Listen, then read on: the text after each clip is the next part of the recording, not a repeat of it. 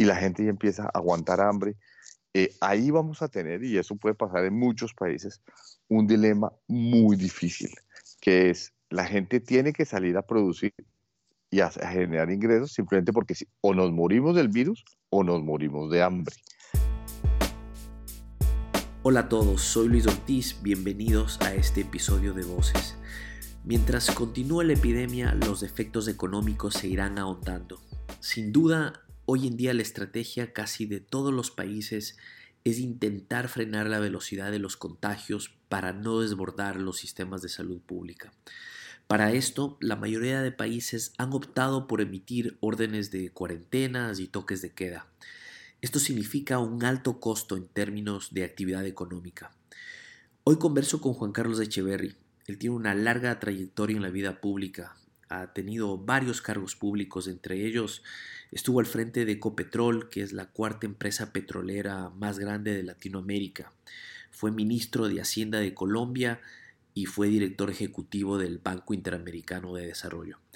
Con Juan Carlos Echeverry converso sobre cómo un gobierno es capaz de tomar decisiones en un escenario con grandes incertidumbres, sin saber qué tan largo y perjudicial para las economías va a resultar esta lucha contra la pandemia. Por otro lado, también abordamos el posible dilema que van a enfrentar los gobiernos que por un lado tienen la presión de flexibilizar las estrategias de confinamiento para poder echar a andar las economías, y por otro lado manejar el riesgo de que siga incrementando el número de contagios. Aquí la entrevista. Hola Juan Carlos, gracias por estar en este podcast. Bienvenido, ¿cómo estás? Pues muy bien, Luis, muchas gracias. Afortunadamente hasta ahora vamos bien con el, con el COVID-19. ¿Cómo estás tú? Me alegro, todo bien aquí por el momento, pero obviamente encerrados en casa haciendo lo que responsablemente uno tiene que hacer. Eh, eh, empecemos. Quisiera plantearte, lo primero es, a mí me, parece irrelevante eh, decir qué es lo que va, qué es lo que se puede hacer en, cuanto a para poder apalear los efectos económicos en Latinoamérica cuando no sabemos exactamente la dimensión del impacto económico que esta epidemia eh, va a causar Latinoamérica. Todo indica que esto va a prolongarse más de, mes de las dos semanas digo dos semanas porque en la mayoría de, países se ha visto que han, que han implementado cuarentenas y toques de queda por dos semanas. Pero la realidad es que lo que vamos viendo, eh, China ha levantado recién un, toque de queda a los dos meses. Eh, Italia y España cada vez van ampliando los, las cuarentenas y los toques de queda. Eh, entonces, esto mi primera pregunta es, Juan Carlos, ¿cómo, cómo los ministerios de Economía, un ministro de Hacienda, puede empezar a tomar decisiones dada eh, la semejante incertidumbre que, se tiene? Pues ese es un gran punto y te agradezco que empecemos por ahí. Justamente ayer el, el, ministro de Hacienda de Colombia en un chat me decía, el problema más grave que tenemos es que no hay datos, no hay datos confiables. Y por supuesto lo que le toca a uno es eh, prepararse para lo peor, yo creo, y hacer todo para que eso no suceda. ¿Qué es lo peor? Lo peor sería, primero, que estemos subestimando el número de contagiados eh, de una manera importante, o sea, que creamos que son, no sé, mil, diez mil y son cinco, seis, diez veces más, porque pues no sabemos la gente que no, que no está, a las que no se le han hecho las pruebas en, en, nuestros países, en Colombia claramente no ha habido suficientes pruebas, se dañó uno de los aparatos con que se hacían las pruebas, de dos aparatos que había en el Instituto Nacional de Salud. Yo creo que eso lo ves por toda Latinoamérica, ¿no? Tal cual. Pues si se ve aquí en Estados Unidos que no había suficientes pruebas, imagínate en otros países. Entonces, eh, actuar sobre esa incertidumbre eh, implica que tú es mejor sobre reaccionar y que después te das cuenta que no era tan grave, a lo contrario, ¿no? Que es subreaccionar y que después te des cuenta que, que la situación se te salió de madre, que fue lo que pasó en buena medida en España y en Italia y al principio en, China. ¿Cómo tomas esas sobrereacciones cuando los recursos son escasos? Pues mira, yo estoy, soy partícipe de un, de un debate en Colombia sobre ese tema y mi postura es los recursos no pueden faltar. En un momento donde tú tienes al menos tres situaciones dramáticas. Uno, la gente enfermándose y muriendo en los hospitales o en sus propias casas. Dos, gente que, está, que era independiente, y pues te lo digo yo, yo tengo una empresa de consultoría y a mí se me cayó la facturación pues en, ciertas líneas, ¿no? Dar conferencias, eh, consultorías me cayeron a cero. Imagínate el señor que tiene un puesto de perros calientes en una esquina de Bogotá. No, estamos hablando de Latinoamérica que tiene la, mitad de, del trabajo es informal. Es informal. La, persona, la manicurista, el masajista, el que hace una contabilidad, el que corta el césped. Todas esas personas son desempleadas. En este momento son desempleados inmediatos porque nadie los va a contratar. Aparte de eso, las empresas, que el restaurante que tenía, no sé, 15, 20 empleados y 4 o 5 personas en la cocina y los mandó a la calle, de pronto, temporalmente, los contrataría otra vez, pero entre 3 o 4 meses no los va a tener trabajando. En fin, ese segundo, aparte del tema estrictamente de salud, hay un tema económico, familiar, dramático, y el tercero es la situación de las empresas. Entonces, si tú tienes esos tres frentes mínimo, ¿no es cierto? Que son eh, la salud, la, vida y la, comida y la supervivencia de las familias y la situación de las empresas. No hay recursos. Y fuera de eso, eres Ecuador o Colombia, que son países petroleros, o México o Brasil o Venezuela, para, ¿no? Que son países petroleros. No solo se te aumentó el gasto, sino que se te rebajaron los, los ingresos. O sea, tienes una tijera cuyas dos eh, hojas, cuyas dos filos te pueden cortar. El, filo de arriba tienes menos ingresos y el filo de abajo tienes más gasto y te pueden cortar. En ese caso, yo no creo que haya otra alternativa y muchos países lo están haciendo, que es acudir al Banco Central. El único que tiene recursos infinitos en un momento dado, obviamente eso no es a cero costo, porque eso puede generar inflación, puede generar salida de capitales, puede generar otras cosas. ¿Te refieres a imprimir? Eh, eh? imprimir dinero, exacto, crédito primario del Banco Central. ¿Por qué? Porque es la única fuente que no depende de tu financiación ni de tus ingresos fiscales. Los ingresos fiscales se van a caer. Tu financiación, si es que la consigues, porque imagínate un ministro de Hacienda. Los mercados eh, capitales están estancados si son los locales o si son los internacionales, nadie quiere tomar ese riesgo.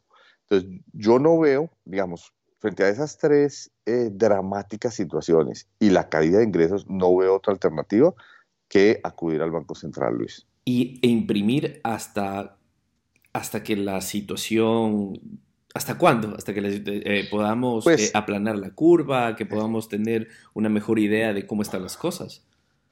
Pues tú lo has dicho, en principio lo que pasa con los gobiernos, y fíjate que en Estados Unidos, donde están imprimiendo dinero para comprar bonos del gobierno para que el gobierno haga transferencias a las familias, es que lo que estoy diciendo, y lo está haciendo la señora Lagarde en Europa, lo que estoy diciendo suena como una em, herejía dentro de la filosofía de la banca central independiente, pero no es una herejía, es, es cuando en, caso de emergencia rompe el vidrio, ¿te acuerdas en los buses y en los trenes? Cuando aparece en caso de emergencia rompe el vidrio.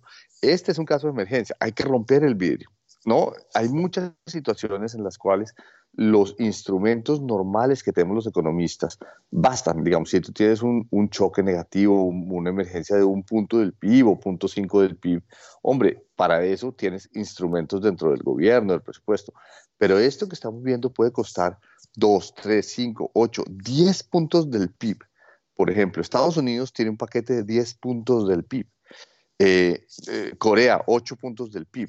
En Colombia creemos que vamos a salir de esto con 1.5% del PIB que se me hace muy pequeño y se me hace que nos va a pasar lo que estábamos diciendo. Estamos esperando que sea un choque menos grave y si se manifiesta más grave, pues sería, sería, sería, sería una situación dramática.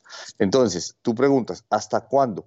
Hombre, lo importante es poder desplegar rápido esos recursos, que le lleguen a las familias. En principio sería por dos o tres meses, si en dos o tres meses hemos aplanado la curva, que es la nueva, el nuevo mantra de todo el mundo, ¿no? Aplane la curva, aplane la curva. Si en dos o tres meses hemos aplanado la curva, pues en dos o tres meses ya tú puedes volver a tener cierta normalidad en los mercados financieros y en los recaudos fiscales, ojalá, pero, pero por lo menos por dos o tres meses tienes que estar acudiendo a, créditos del banco emisor. Otra pregunta es si tú, si tú eh, decides por esa vía de imprimir, de imprimir dinero eh, eh, desde el Banco Central, que las economías empiecen a hacer eso con los riesgos que hay de inflación, etc.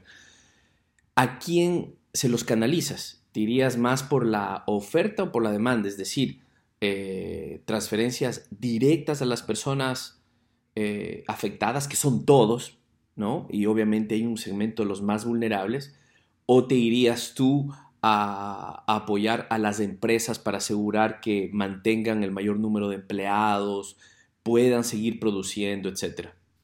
Pues Luis, vuelvo a tu premisa inicial.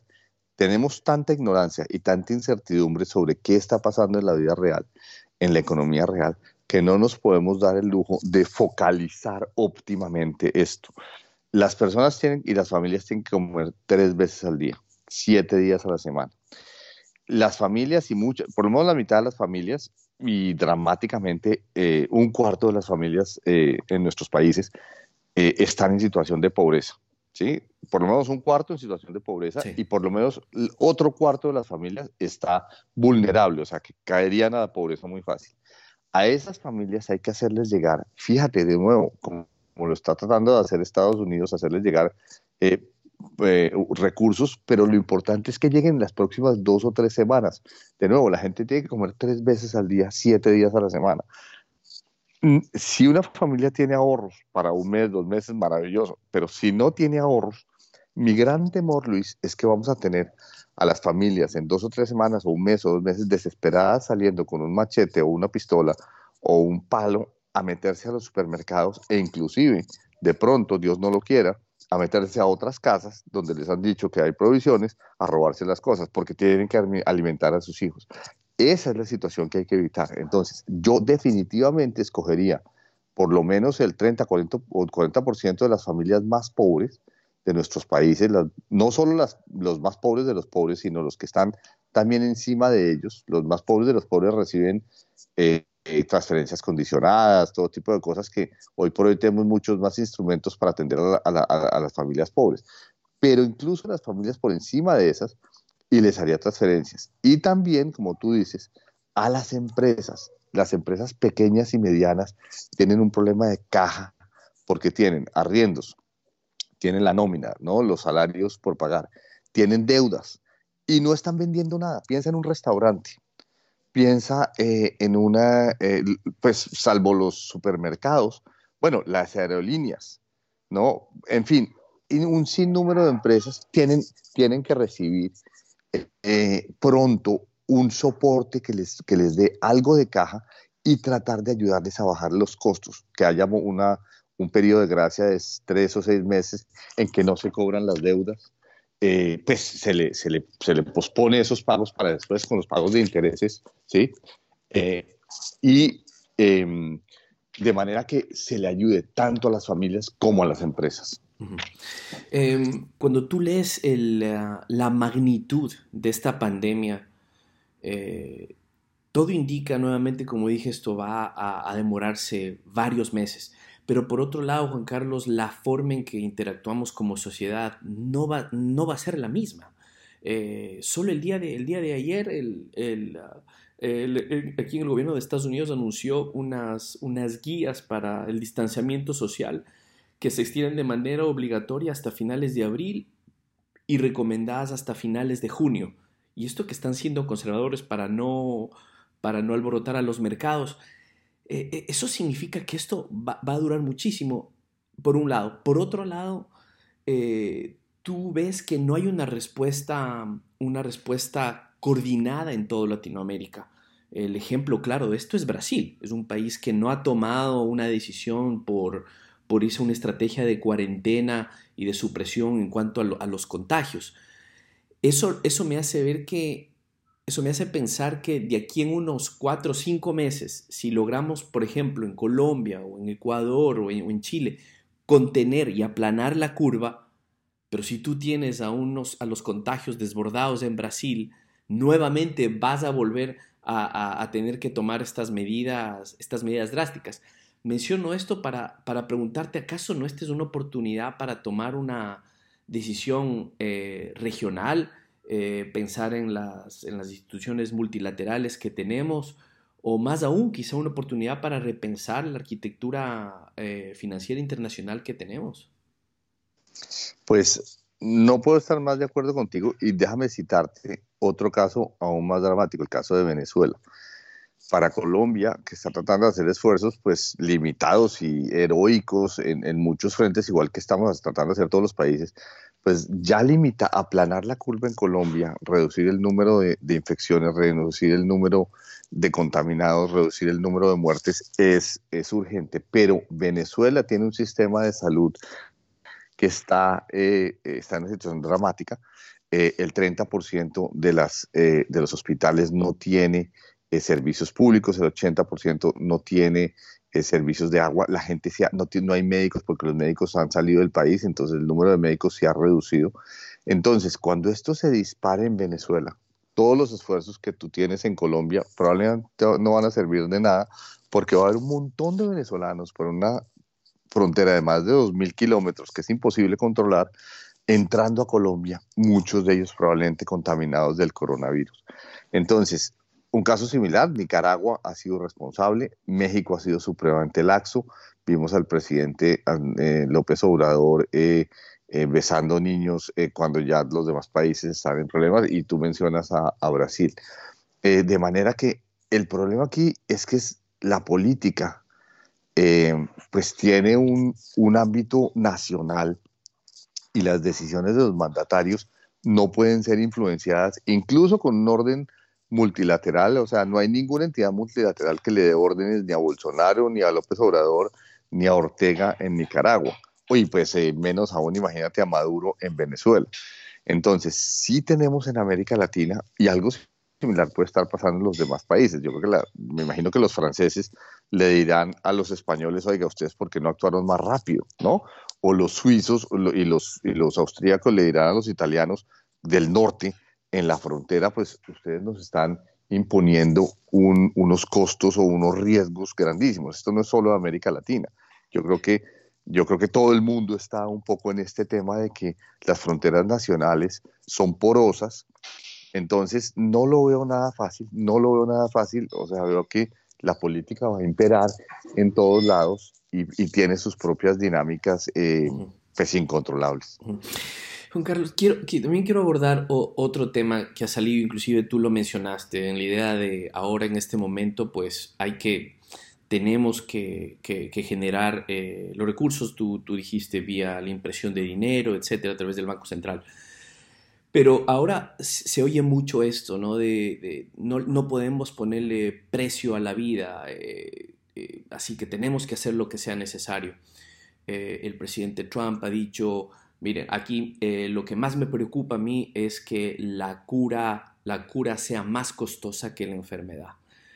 Y aquí quiero provocar un poco esta pregunta, ¿no? Eh, es casi una, eh, es una falacia esto de que no le ponemos un precio a la vida, en el sentido de que para poder tener un, contrato social tomamos esas decisiones. Lo que pasa es que no, no lo hablamos así de manera cruda, pero el momento en que tú eh, empiezas a, colocar eh, eh, recursos que siempre son escasos, tomas esas decisiones que terminan siendo éticas.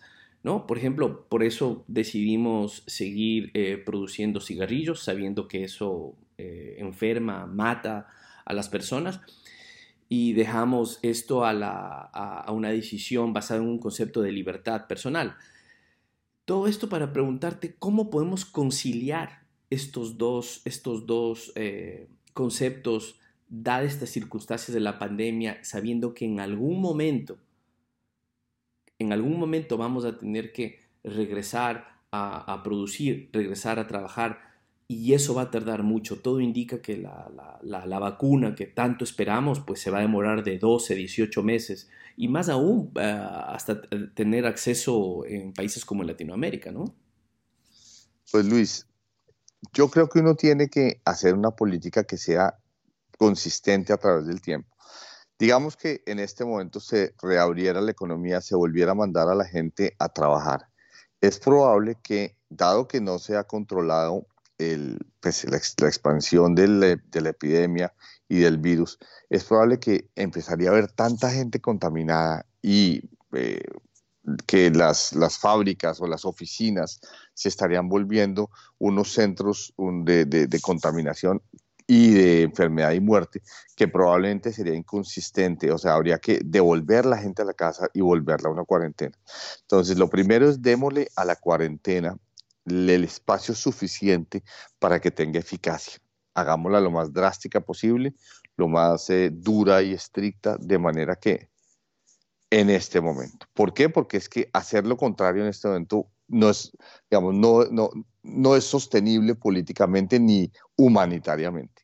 En la medida en que lo puedas hacer duro durante un mes o dos meses, pues acortas, acortas el periodo en que la gente está, tiene que estar encerrada en sus casas, ¿no es cierto? Eh, casi que ahí la drasticidad que aunque se adopte es lo fundamental. Y fíjate que el problema de España y de Italia, según dicen, pues fue que fueron muy laxos al principio. Y las ventajas de algunos países asiáticos es que fueron muy estrictos. Entonces, vámonos con el sistema más estricto posible en el cual se quede la gente en la casa y que las personas que estén infectadas y que empiecen a mostrar síntomas, ojalá puedan ser recluidas lejos, de sus, lejos de sus casas y de sus parientes para que no los infecten. Y en algún momento, y eso nos lo tiene que decir son los expertos en epidemiología, en algún momento, no cuando se acabe completamente la epidemia, porque la epidemia va a estar con nosotros dos, tres años o de pronto de aquí en adelante indefinidamente. El ser humano y el género humano tiene que aprender a vivir con esta, con este virus, este COVID-19 simplemente tenemos que hacerlo manejable en términos de salud pública, en términos de la logística del sistema de salud.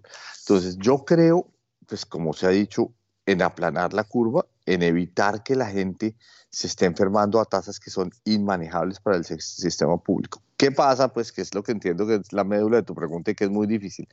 ¿Qué pasa si esto se alarga, se alarga excesivamente y no somos tan exitosos en aplanar la curva? Sino que seguimos teniendo curvas cuyo pico es aún por encima de lo que aguanta el sistema de salud y se nos empiezan a quebrar las empresas y la gente ya empieza a aguantar hambre. Eh, ahí vamos a tener, y eso puede pasar en muchos países, un dilema muy difícil, que es la gente tiene que salir a producir y a, generar ingresos simplemente porque o nos morimos del virus o nos morimos de hambre. En ese dilema, en ese dilema, las sociedades probablemente van a estar abocadas a aceptar un número más de sufrimiento, un, nivel más, más alto de sufrimiento por el virus a raíz de que hay que salir de nuevo a producir para no morirse de hambre. O sea, uno tiene que, de dos males, el, el, menos, el menos grave. Pero todavía no estamos ahí y estamos tratando como sociedades de aplanar la curva y de subir la capacidad de nuestros sistemas de salud para poder atender la gente. Em, esto pasó, pasó, ha pasado varias veces en los últimos 500 o 1000 años, pasó hace 100 años, 100 años y hubo millones de, personas que murieron y probablemente vamos a estar abocados a que mundialmente en esta, pues, según dicen los expertos, a la gripe española. A la gripe española. Y según dicen los expertos, también esta oportunidad va a haber millones de personas que, que pierdan la vida lamentablemente. Eh, y en algún momento vamos a estar abocados, como tú dices, lamentablemente, a, al dilema entre morir de hambre o morir del, del, virus. Entonces, démosle a los epidemiólogos la capacidad de que nos guíen hasta que ojalá logremos conciliar los dos objetivos, ¿de acuerdo? Que el sistema de salud no colapse, podamos atender a todos los enfermos y podamos volver a trabajar de una manera más o menos razonablemente manejable.